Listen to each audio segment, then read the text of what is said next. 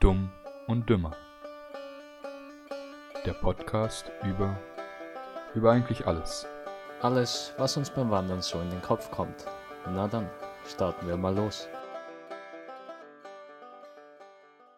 Äh, Die Relevanz von Morgenroutine, was da drinnen erklärt wird, ist halt also grandios beschrieben. Äh, Da geht es auch zurück auf die Aussage von Tony Robbins vom Momentum. Wenn du mit einem Momentum in den Tag startest und das Momentum kannst du dir vorstellen durch ein Accomplishment, also durch einen kleinen Erfolg. Und deshalb, wenn du eine Morgenroutine entwickelst, zum Beispiel du machst 10 Liegestütze, dann hast du einen Erfolg, der was dich einfach schon in Schwung bringt. Und wenn du das Momentum einmal in Schwung gebracht hast, das bringt dich dann auch zu anderen Tasks, also zu anderen Aufgaben leichter hin oder diese auch zu absolvieren. Und seit ich die Morgenroutine entwickelt habe, merke ich einfach dieses Momentum, wie es mich immer vorantreibt. So, jetzt habe ich schon die Morgenroutine, also die Sachen in meiner Morgenroutine geschafft. Dann sind andere Sachen, also wie Lesen, mir auf ah, Studium oder Arbeiten zu Ja, halt konzentrieren. mental anstrengende Sachen sind. Nicht mehr, nicht mehr so schwer Ja. anzufangen. weil du schon angefangen hast damit. Genau, weil ich in dem Moment, Momentum drin bin. Es ist irgendwie, was, wenn die Morgenroutine so wirklich implementiert, also wirklich so eine Angewohnheit geworden ist, dann entwickelst du bei mir halt das Gefühl, entwickle ich so ein schlechtes Gefühl, wenn ich das Momentum irgendwie zu, zum Stillstand bringe. Wenn ich jetzt äh, die Morgenroutine, die Morgenroutine absolviert habe, aber dann irgendwas Sinnloses mache, wie YouTube-Videos oder so schaue, dann merke ich danach, hey, ah, damn, jetzt bin ich raus aus dem Momentum. Voll eigentlich gar keine Lust mehr. Ja, irgendwie so ein schlechtes Gefühl entwickelst. Weil, ah, du hättest das Momentum eigentlich einfach mitnehmen sollen. Das fasziniert mich, was durch so einfache Sachen, durch so einen kleinen Erfolg am Morgen, sei es jetzt denen, kleines Workout äh, oder ein Smoothie, irgendwas so. Ja, einfach was machen, Festes, was- was du machst, was eine gewisse Anstrengung erfordert. Genau, ja. Und dadurch bist du. Das Interessante ist, das macht auch eigentlich jeder, der so diese ganzen erfolgreichen Typen, in Anführungsstrichen, mit den ganzen Büchern, da gibt es ja Millionen. Was ich gelesen habe, wo er das genau gleich oder ähnlich beschrieben hat, war von David Goggins, das Can't Hurt Me. Und da sagt er weniger Momentum, weil ich finde, Momentum ist ein bisschen so, ist mir zu ein großer Begriff. Was er sagt, ist am Morgen einfach ein Sieg. Und wenn du dann den Sieg hattest, dann fällt es dir viel einfacher weiterzumachen. Das ist im Endeffekt der gleiche Gedanke, Ja. aber er framet das ein bisschen anders. Ja, es kommt, würde ich vollkommen auf die individuelle Person auslegen, weil er kann mit Sieg, er kann sich mit Sieg Weil er halt aus dem. Militär rauskommt, ja. Genau, genau. Da hat er das dann, ich habe heute, heute Morgen was geschafft und dadurch es dämlich, nicht weiterzumachen. Aber es ist im Endeffekt der gleiche Gedanke. Weil für andere kann der Sieg, das Wort Sieg einfach zu groß sein. So ja, 10 Liegestütze. Ja, aber so ein kleiner Erfolg jetzt nicht einfach, als ein dass Sieg. du halt Genau, genau. Deswegen individuell reframen. Und ich habe gemerkt, was bei mir echt. Ich meine, ich hatte jetzt die Verletzung. Erzähle ich jetzt einfach mal. Ich habe eigentlich sehr viel Sport gemacht vorher. Hatte dann einen Fahrradunfall. Dann wurde die Vorfahrt genommen und war dann eigentlich jetzt eineinhalb Monate ähm, nicht sportfähig. Also linker Arm, Muskelzerrung, konnte nichts machen. Und bei mir ist wirklich so der Alltag komplett zusammengefallen. Konnte da auch gar nichts mehr so, ja, diese Motivation, um irgendwas zu machen, wirklich hochbringen. Weil ich halt mein ganzes Leben um diesen Sport. Der Sport war so ein Rahmen. Das heißt, morgens, wann was die? Morgens aufstehen, laufen gegangen. Eher so ein Ankerpunkt, so ein Genau. Halte, Ankerpunkt. Haltepunkt. Ja. Und den sich einfach alles. Und dann hat sich der Park wie von selbst aufgebaut. Und jetzt habe ich gemerkt, mit der Verletzung, stehst auf. Ja, was machst du jetzt? Schaust halt ein Video. Schaust vielleicht Nachrichten. Und dann auf einmal wird dir ein anderes Video vorgeschlagen. Dann schaust da weiter. Und auf einmal ist es 10 Uhr morgens. Dann kommst du in so einen Lauf, so ein Video, eins nach dem anderen anschauen. Genau, ein bisschen so ein. Ich merke das richtig, wie bei mir das Gehirn in so einen Standby-Modus geht. Auch wenn du vielleicht so intelligente Sachen anschaust, irgendeine Doku oder irgendwas Interessantes, danach bist du einfach ja, im Standby, so komplett flach. Und wenn du danach versuchst drüber nachzudenken, was du angeschaut hast, passiert nichts. Und das Interessante finde ich, man merkt, dass man so einem Modus ist, wenn du dann was Forderndes anschaust. Nicht interessant, sondern fordernd. Oder etwas, zum Beispiel gerade so ein Video anschaust, wo er dir genau sagt, so kann ich schau mir dann ein Video an, Seven Ways to Get Out of a Rut. Das schaust du dir dann an, kannst aber nicht fertig schauen. Weil es genau dann dir so, so einen Spiegel gibt. Und dann schaltest du schnell auf was anderes. Das ist echt mega gefährlich. Und ich glaube, das unterschätzen viele, dass sie das Gehirn nicht als Muskel sehen, sondern als Organ. Und viele vergessen einfach, wenn Gehirn ein Muskel ist. Ein Muskel muss trainiert werden, damit er wächst, damit er wirklich funktioniert, auf 100 Prozent. Und das ist gleich, wenn du deine Beine, deine Arme nicht trainierst, deinen Körper nicht trainierst, dann nimmst du auch zu, kannst äh, äh, nicht mehr laufen richtig. Ja, die Muskulatur nimmt ab und der Genau. Dreck im Körper nimmt zu.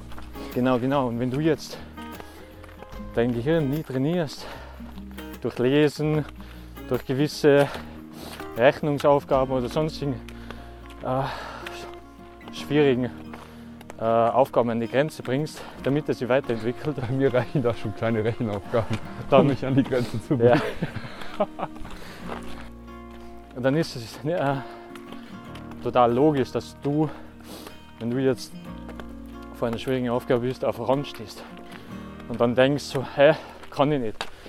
Ja, aber ich möchte wetten, dass es bei jedem eben so ist, dass man davor steht und es nicht anfängt. Aber das Machen für sich, ich habe jetzt bei mir eben gemerkt, ich habe jetzt ein Buch bekommen, Behavioral Economics. Da habe ich halt losgestartet jetzt mit dem ersten Kapitel. Und da sind viele so kleine Rechenaufgaben. Ich muss sagen, ich bin im Kopfrechnen scheiße. Ich habe mich mein Leben lang mit Kopfrechnen durchgemogelt, sogar in der Grundschule. Habe ich dir eh schon mal erzählt, oder? Ja. Dass man eben, bei uns war das so, wir hatten einen Rechenkönig, das haben wir einmal in der Woche gemacht. Dann hat er eben vorne so Kopfrechenaufgaben gemacht und dann musste man aufs Blatt seine Antwort schreiben. Und der Weak Point in der ganzen Geschichte war, dein Nachbar hat das kontrollieren müssen und korrigieren. Das heißt, wenn du dein Nachbar keinen Stock im Arsch hatte, konntest du ihm einfach sagen, dass einfach beide volle Punktzahl geben. Oder so ein, zwei Punkte weniger. Wenn du volle Punktzahl hattest, hat er meistens kontrolliert. Und so ist mir dann nach vorne gekommen. Und der Trick war dann, ich habe nicht mitgerechnet, ich habe angeschaut, was die anderen sagen. Dann gewartet, bis sie was sagen, einfach vorausgesehen. So wenn ein W kommt oder ein, je nachdem, was sie sagen wollten, habe ich einfach das Gleiche schnell mitgesagt. Und weil ich schnell sprechen konnte, kam es dann so rüber, als hätte ich das zuerst gesagt. Und da sehe ich halt auch sehr viel äh, Vernachlässigung an, an dem Bildungssystem. Ey, dass man nicht einmal, also bei dem Buch Limitless, da wird so oft wieder auf die Fehler eingegangen, auf die Mythen, äh, was man von klein auf beigebracht kriegt. Wie zum Beispiel, Fehler machen ist schlecht. Das ist der größte Bullshit ever, weil genau, also in dem Buch wird es halt super äh, reframed, dass Mistakes, also Fehler, Stufen sind, die die zum Erfolg bringen. Kann ich jetzt genauso unterschreiben, so mit dem, wie gesagt, Behavioral Economics Buch, was ich angefangen habe. Erste Kapitel, viele kleine Rechenaufgaben und auch so Logikrätsel, die ich beim ersten Mal nicht geschafft habe. Dann habe ich die immer wieder probiert und auf einmal beim fünften, sechsten Mal hat es Klick gemacht. In der Schule, wenn du eine Ex- oder Schulaufgabe geschrieben hast, da ist Fehler drin, das hast du nie wieder angeschaut. Nie wieder. Weil du einfach, wenn du Fehler gemacht hast, hast eine 5 bekommen, hat dich der Lehrer schief angeschaut, haben dich wahrscheinlich noch die Eltern schief angeschaut Da fängt einfach das, das Grundproblem an.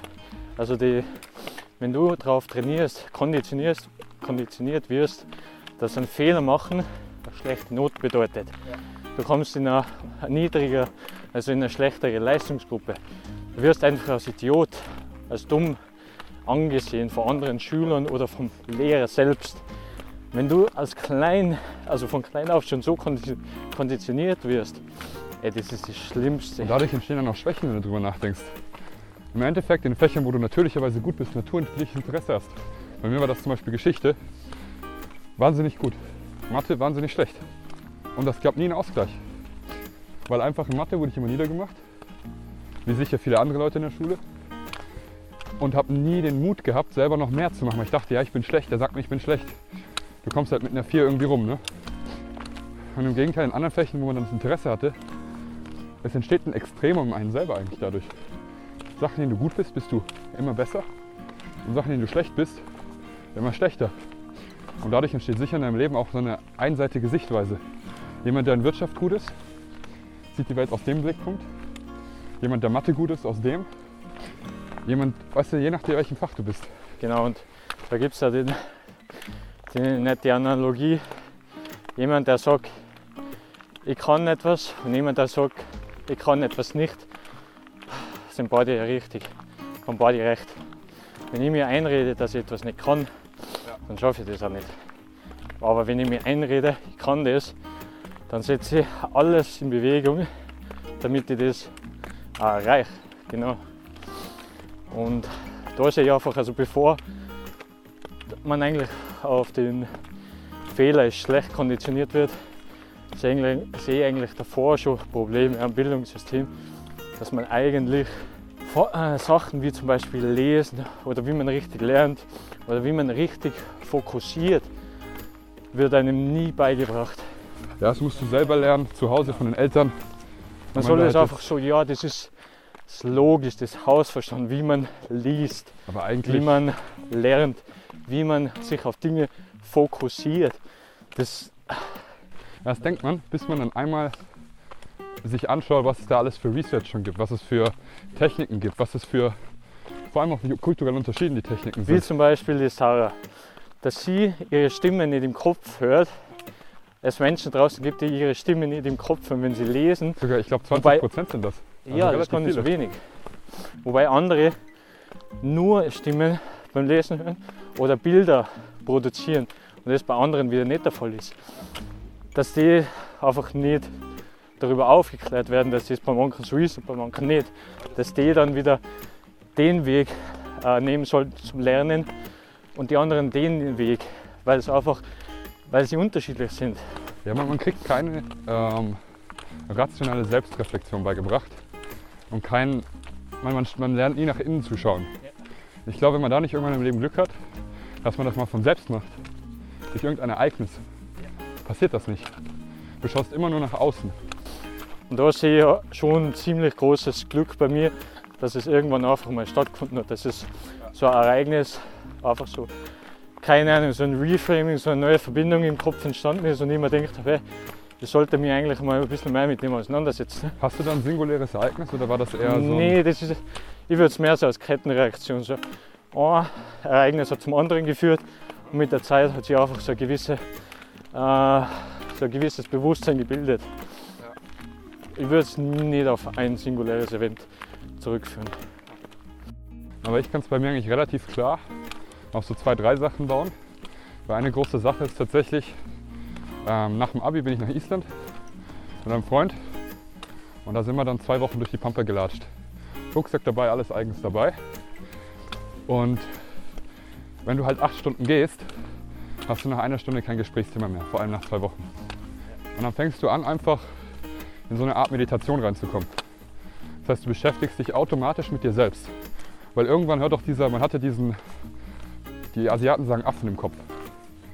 Das heißt, dieser, dieser Affe im Kopf, der einfach nur schwafelt, erzählt, seine Gedanken hin und her lenkt, irgendwo hin und weg. Aber nach einer Zeit, wenn du lang genug den drin hast, wird er, sag ich, wird er müde, dann verschwindet er auch. Und auf einmal hast du, sag ich mal, eine aktive Leere im Kopf. Das heißt, du, du denkst darüber nach, was du tust. Servus Servus. über eine, in einer distanzierten Art und Weise.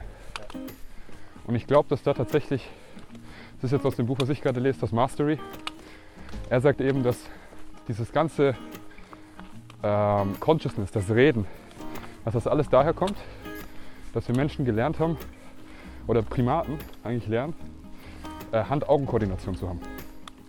Und das ist eine Sache, die das Gehirn ganz anders stimuliert als passive Aktivitäten wie Laufen.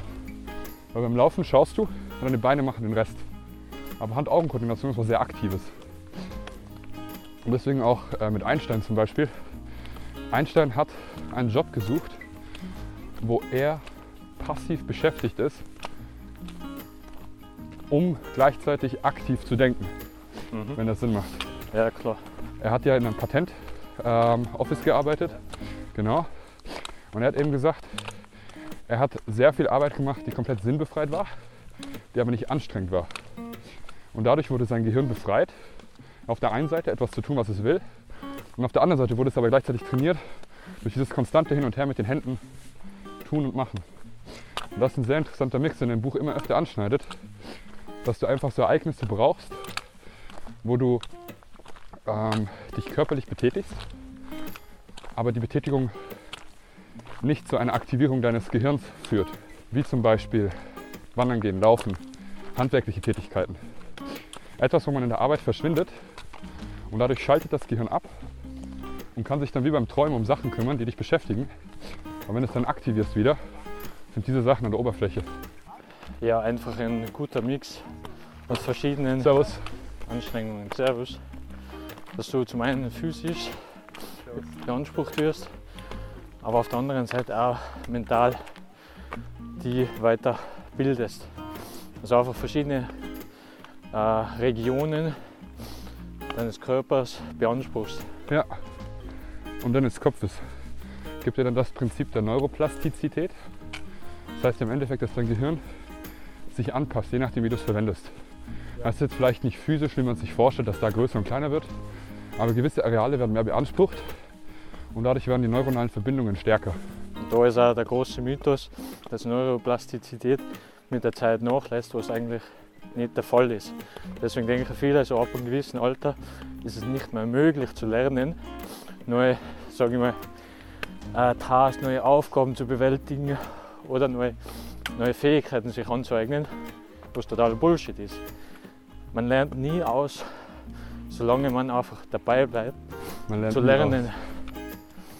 Deswegen redet man auch viel, also sehr viele erfolgreiche Menschen äh, reden immer wieder davon, ein lebenslanger Lerner zu bleiben. Weil diese Neuroplastizität, die sollte man erhalten. Und je öfter man das trainiert, umso besser ist man drin, sich neue Fähigkeiten anzueignen. Gleich wie, äh, gleich wie ein Athlet. Wenn der Jahre nichts mehr macht, ist klar, dass seine Muskeln drauf also nachlassen, er nicht mehr diese Leistung erbringen kann. Servus. Servus. Ja, das Beste, was ich da mal gehört habe von einem äh, Bergathleten war, wurde gefragt, äh, wie kommt man am besten in Form? Und er hat gesagt, ja, du darfst nie außer Form kommen. Und wenn man ehrlich ist, eigentlich hat man dafür als Kind ja die besten Voraussetzungen. Wenn du bewegst dich viel als Kind, du, du schaust dir immer Neues an. Und ich denke, worauf die Schule auch scheitert, durch diesen Zwang, den man Kindern auferlegt, wird dieser Erkundungsgeist gewissermaßen auch stark eingeschränkt. Man braucht sich nur die Finnen anschauen. Es gibt immer Diskussionen, wenn man ähm, Schüler selber entscheiden lässt, was sie lernen wollen. Was ja eigentlich das ist, was wir jetzt als Erwachsene wieder machen. Du entscheidest selbst, was du lernen willst. Dann gibt es die Diskussion, dass die schweren Fächer bitte ähm, nicht mehr gelernt werden. Dass man sowas wie Mathe, Physik dann wegfällt. Interessanterweise passiert eigentlich genau das Gegenteil. Dadurch, dass der Zwang verloren geht und die Kinder den einzigen Zwang, den sie haben, ist natürlich eine gewisse Bildungslevel zu erreichen, das auch irgendwann abgeprüft wird. Aber das ist auch nicht absolut, das ist verschiebbar. Und mit dieser Grundidee, dass ein Kind eigentlich die Freiheit hat, selbst zu entscheiden, etwas zu tun, entstehen, glaube ich, ganz interessante Menschen. Servus. Die einfach nie diesen Lerngeist verlieren. Oder Lernen ist auch, glaube ich, so ein fast Definitiv, negativer ja. Begriff. Lernen heißt sich hinsetzen, studieren, bla bla bla, aber eigentlich ist ja Lernen, Ja, Lernen wird schon irgendwie negativ behaftet, ja, weil halt seit der, der Schule. Kindheit kommuniziert. Also wenn man heutzutage fragt, ja, lernst du gerne oder äh, setzt du dich hin und lernst du, wie, wie schaut bei dir Lernen aus? Solche Fragen sind für die meisten unangenehm. Wenn sie, sie verbinden einfach mit Lernen irgendwas Stures, hinsetzen, lesen, auswendig lernen etc. Wobei was nicht der Fall lernen ist. eigentlich Ja, auswendig lernen ist so oder so nicht äh, gut. Und mit der Vergessenskurve, die was viele vergessen, äh, auch nicht sehr produktiv, sehr effizient. Viele lesen Sachen für Stunden und werden dann abgefragt und dann haben sie aber 80% schon wieder vergessen. Ja, weil Lernen entsteht eigentlich im meisten Fall durch Wiederholung. Das ist auch in dem Mastery-Buch ganz interessant. Hm, würde jetzt nicht mal so sagen. Na, viel, also Wiederholung nicht der gleichen Sachen, Wiederholung und Erweiterung. Zum Beispiel das mit dem Rechnen. Du kannst ein super Rechner sein, wenn du es zwei, drei Jahre nicht machst, kommt das nicht wieder. Nur wenn du was konstant wieder tust, vielleicht ist Wiederholen da auch der falsche würde Begriff. wiederholen. Also bei dem Buch, wo ich drin bin, ist Lernen nicht eins zu eins mit Wiederholen verbunden. Nein, nein, aber es gibt auf jeden Fall eine starke Korrelation. Was er zum Beispiel, Definitiv, also es ist ein Aspekt vom Lernen. was er im Wiederholen. eben sagt, ist, ähm, gibt dir dieses Ding von den 10.000 Stunden, das kommt aus dem Buch. Na, was er eben sagt, ist dieses, ähm, du musst nicht exakt, also Wiederholung ist da glaube ich der falsche Begriff für was ich meine. Es geht mehr, dass du eine Aktivität öfter durchführst und das heißt nicht, äh, dass du immer das Gleiche tust, sondern dich in diesem Aktivitätsrahmen befindest. Da geht es auch wieder um dieses Entdecken innerhalb dieser Nische eigentlich, dieser Lernnische vielleicht, dass du dann neue Sachen entdeckst und eben mit der Zeit ähm, durch eben diesen Wiederholungseffekt, wie beim Autofahren. Wenn du oft Auto fährst, Da würde ich, würde ich auf, das, auf die vier Phasen des, wie sagt man, Lernens oder eine Skill, eine Fähigkeit, eine unbewusste Inkompetenz, dann die bewusste Inkompetenz, dann bewusste Kompetenz und zum Schluss bewusste, äh, unbewusste Kompetenz. Und genau das kann man auf das Autofahren zurück eins zu eins, ein Kind, was noch nie Auto gefahren ist, weiß zwar tendenziell, dass es nicht Auto fahren kann, aber es weiß nicht genau, wie es das nicht kann. Danach sitzt du im Auto und bist erstmal vollkommen überfordert, dann weißt du ganz sicher, dass du nicht Auto fahren kannst. Danach musst du dich stark konzentrieren, dann geht's. Und irgendwann geht's ohne Anstrengung, kannst nebenher Musik hören und reden, aber nicht aufs Handy schauen. In dem Buch wird noch eine fünfte Phase hinzugefügt, was ich auch unterstützen würde. Das Mastery Level einfach. Also nur weil du äh, unbewusst kompetent bist, heißt das nicht, dass du Master in dem bist.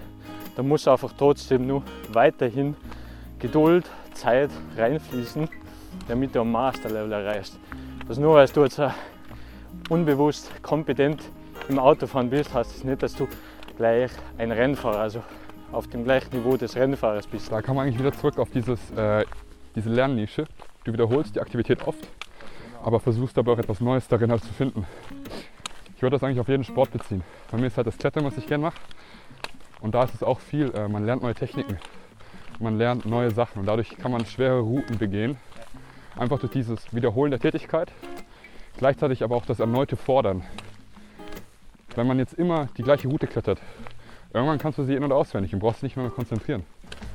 Aber was wäre, wenn du eine neue Route vor dir hast, da bist du mehr oder weniger schon äh, kompetent, aber nicht im unbewussten Bereich, sondern wieder im bewussten. Also du musst halt verschiedene Und dadurch weitet sich Wege. dein unbewusster Bereich wieder aus. Das heißt, im Endeffekt ist das wie so ein, wie so ein Punktesystem eigentlich. Du schiebst den Punkt immer nach vorne und machst hinten deinen Beutel mit Punkten größer. Und ich würde es nicht nur auf den Sport beziehen oder begrenzen, sondern eigentlich wo, überall, wo Skills und Fähigkeiten notwendig sind. Sei es jetzt in der Physik, sei es jetzt im Kreativen, also beim Malen, oder sei es jetzt im Sportbereich. Auch im Berufsleben. Du musst vor allem zum Beispiel soziale Interaktion, solche Sachen. Das ist ja ein Riesen. Das ist auch ein interessanter Aspekt, den er nennt im Buch, wo es eben um dieses äh, soziale Intelligenz geht. Dass man von der Unmündigkeit und Beschütztheit eigentlich in eine, jetzt nicht negativ gemeint, kapitalistische Welt kommt, wo natürlich dann das Eigeninteresse größer ist. Und diese ganzen politischen Spielchen, die man dann in der Berufswelt findet, bekommt man nie beigebracht. Weil halt natürlich die Eltern und die Gesellschaft will die Kinder behüten vor solchen Sachen. Und das ist, glaube ich, auch ein Lernprozess, auf den man sich einlassen muss. Und den man vielleicht am Anfang, ich meine, ich weiß das von mir selbst, man ist am Anfang sehr naiv da drin.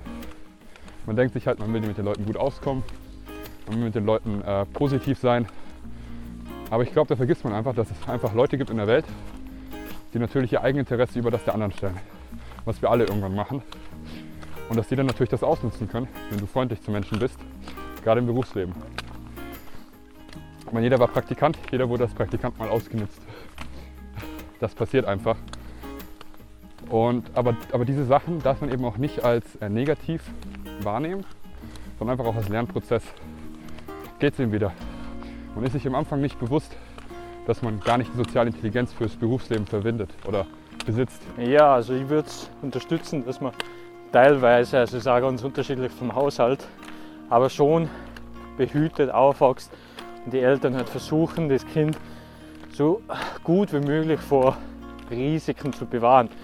Aber was sie halt nicht sehen, dass es dann im Grunde mit einer, äh, mit einer weichen Schale im Grunde aufwächst und bei, jeder, bei jedem Risiko, bei jedem Hindernis äh, versagen sie einfach, weil sie nie gelernt haben, einfach so harte Probleme, also wirkliche sage ich, Auseinandersetzungen äh, zu bewältigen, alleine, ohne Unterstützung, ohne Vitamin B. Und da muss man sagen, dass auch heute das natürlich, ich meine, ich finde es krass, wenn ich bei mir ins Heimatdorf zurückgehe. Ich habe als Kind im Heimatdorf allein im ganzen Dorf gespielt.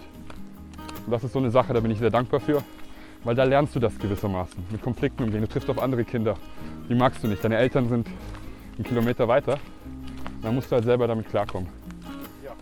So sag ich mal, solche kleinen Situationen. Das halt würde ich aber mehr wieder auf die Persönlichkeit zurückführen. Schon? Weil nur weil du mit dem auseinander, also ausgesetzt äh, bist oder warst, würde ich das nicht sagen, dass jeder sich so verhalten hätte wie du. Also selber Voll. diese Fähigkeiten Voll. sich angeeignet hätte, Auseinandersetzungen zu bewältigen. Na, das würde ich auch, wollte ich auch gar nicht sagen. Was ich eher sagen wollte, ist dieses Behütetsein. Dass ich das Gefühl habe, dass es jetzt viel extremer ist. Beispielsweise, ich sehe Kinder, wo ich im damaligen Alter, sag ich mal, sieben, acht Jahre, so Grundschule, ich durfte durchs Dorf laufen. Aber viele andere Kinder, also es gab niemanden, der das nicht durfte. Da musste halt natürlich dann ab einer gewissen Uhrzeit zu Hause sein. Es gab ja Abendessen. Aber heute sehe ich das extrem, wenn ich eben zurückgehe. Äh, die Kinder am Spielplatz in dem Alter werden von Eltern überwacht.